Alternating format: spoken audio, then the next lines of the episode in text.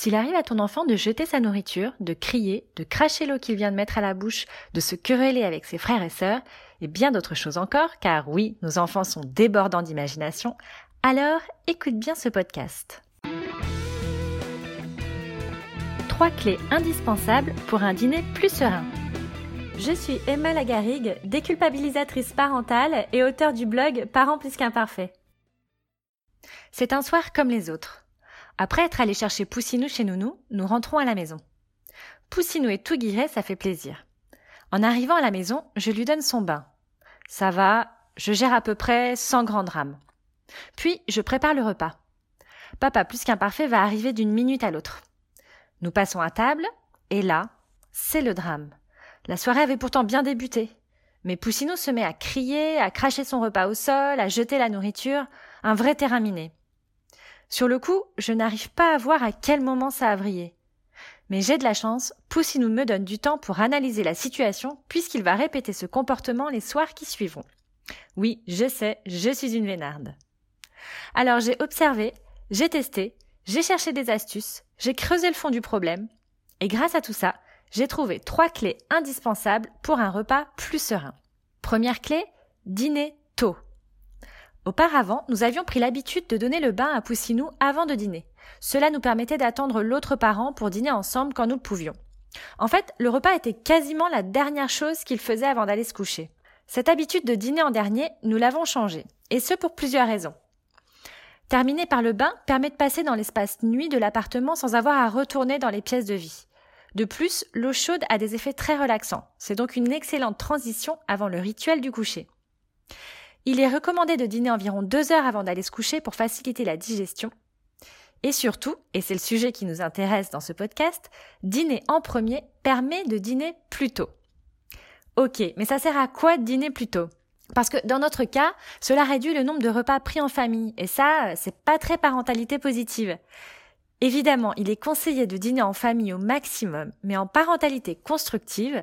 Petite parenthèse, si tu veux savoir ce que c'est que la parentalité constructive, je t'invite à te rendre sur ma chaîne YouTube Parents plus qu'imparfaits.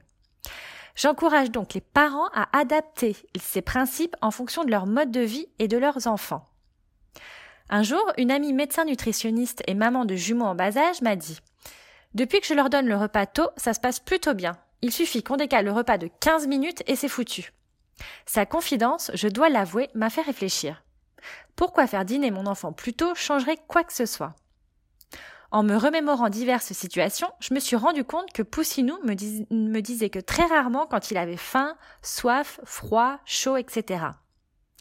Un petit enfant, même s'il parle bien, a encore beaucoup de difficultés à exprimer un besoin primaire, et encore moins à l'anticiper. T'imagines ton enfant qui te dit Je n'ai pas faim là, mais je pense qu'il faudrait préparer le repas car euh, je risque d'avoir faim dans 15 minutes. Alors j'ai testé. Et là, magie. En faisant dîner Poussinou plus tôt, les comportements inappropriés avaient diminué et même disparu la plupart du temps.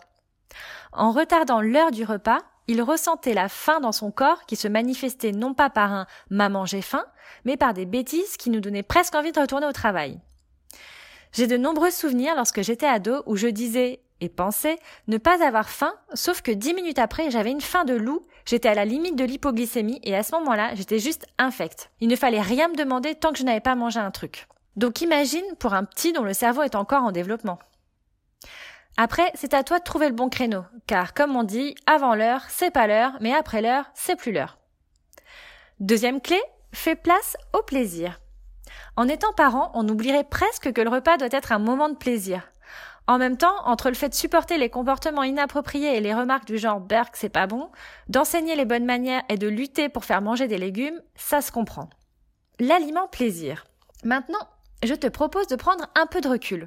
Un repas, c'est normalement un moment de partage, d'échange, de découverte, d'éveil des papilles, de plaisir en somme. Lorsqu'on mange quelque chose que l'on aime, notre corps sécrète les hormones du bien-être, du bonheur et du plaisir. Et quand on sécrète de la dopamine, on se sent pousser des ailes, cela nous encourage à faire les choses, on ressent de l'enthousiasme. C'est pour cette raison que donner au moins un aliment plaisir à son enfant par repas est essentiel. Même si c'est pas un aliment dont tu raffoles ou, ou si ça t'embête car il en a déjà mangé la veille et l'avant-veille. L'appétit vient en mangeant. Autre astuce importante dans la notion de plaisir, Si son plaisir pendant le repas, c'est le dessert par exemple, et que ton enfant refuse de manger ou est en mode bêtise, pourquoi ne pas commencer par le lui donner? Je sais que ça peut paraître bizarre, peu conventionnel, certains diront aussi qu'on cède à un caprice. Mais ne dit-on pas que l'appétit vient en mangeant? Et puis quand on sait que le plaisir entraîne le bien-être, la bonne humeur, etc., ça serait dommage de s'en priver. En tant qu'adulte, on peut se dire que c'est mieux de terminer par ce que l'on préfère afin de laisser un bon goût en bouche, par exemple. Mais un enfant n'a pas la capacité physiologique de penser ainsi. Souviens-toi du test du chamallow. Ce n'est pas donné à tous les enfants d'attendre un temps indéfini sans toucher aux bonbons qui se trouvent devant eux afin d'obtenir un deuxième bonbon un peu plus tard. Le plaisir de Poussinou, c'est de manger du fromage, comme sa maman. Quelquefois, ça m'embête, car j'aimerais lui donner d'autres produits laitiers à la, place. Mais finalement, c'est quoi le problème dans l'histoire? Bah, il y en a pas. Poussinou mange son produit laitier et c'est très bien. Et puis les fromages, il en existe de toutes sortes. Et lorsque le tout début d'un repas est compliqué et qu'il ne veut pas manger ce qu'on lui a préparé, hop, je lui coupe une petite part de fromage qu'il mange avec plaisir et ensuite il passe au plat sans même que j'ai besoin de lui dire quoi que ce soit. Échanger, la clé numéro 3. On continue dans le plaisir, mais cette fois avec l'ocytocine, l'hormone de l'attachement. Comme je te disais plus tôt, c'est super si vous pouvez dîner en famille. Mais si ce n'est pas possible de dîner tôt et en famille, rien ne t'empêche de le faire dîner avant et de t'asseoir à table à ses côtés. Ce moment est important car il permet de créer une connexion entre vous et de renforcer les liens. Alors allez-y, discutez, échangez, rigolez, imaginez. Voici quelques petites astuces qui pourront t'aider. Si vous dînez en famille, notamment avec ta moitié, dites-vous tous les deux que ce n'est pas le moment de parler de vos soucis de la journée, de vos problèmes de couple ou de discussions autour de l'actualité par exemple. Ça peut paraître évident quand on le dit, mais dans les faits, c'est assez courant de rappeler à sa moitié qu'il faut payer la facture d'électricité, le fait divers du jour ou de raconter la crasse que nous a fait notre boss.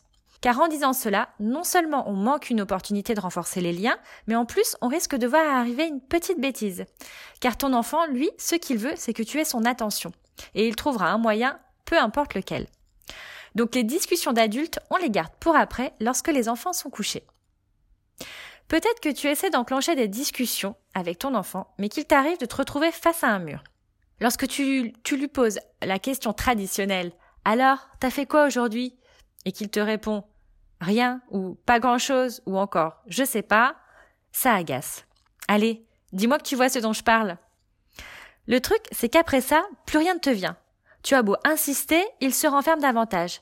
Et puis tu te dis que tu vas pas lui raconter ta journée. Alors voici deux astuces pour favoriser l'échange à table. La première, raconte ta journée. Mais vous m'aviez dit de pas dire hardi. Oui, je sais. En fait, je t'ai dit de, de garder les discussions d'adultes pour après. Pas de ne pas raconter des choses. Tu peux par exemple lui raconter ce que tu as déjeuné euh, ce midi, ou qui tu as croisé, qu'il connaît, hum, que sur le trajet du retour du travail, tu as vu un magnifique arc-en-ciel. N'hésite pas à employer des adjectifs pour qualifier ce que tu as vécu ou vu, et exprimer les émotions que tu as ressenties, ce que tu t'es dit, etc. Non seulement ton enfant va avoir envie de rebondir sur ce que tu viens de dire, cela va donc créer un échange et une connexion, mais en plus, tu l'aideras à développer son vocabulaire, bien sûr, mais surtout l'écoute, l'empathie, la gestion des émotions. Une autre astuce, imaginez. Pas besoin de raconter des choses factuelles pour passer un bon moment et créer du lien. Tu peux te baser sur une anecdote de ta journée et continuer en disant Imagine si... Trois petits points. Exemple. Ce soir, en rentrant du travail, il y avait du soleil et de la pluie. Alors tu sais ce qui est apparu dans le ciel? Oui, un arc-en-ciel. On distinguait bien chaque couleur, c'était magnifique. Imagine si ça pouvait exister un arc-en-ciel tout rose. Ce serait amusant, non?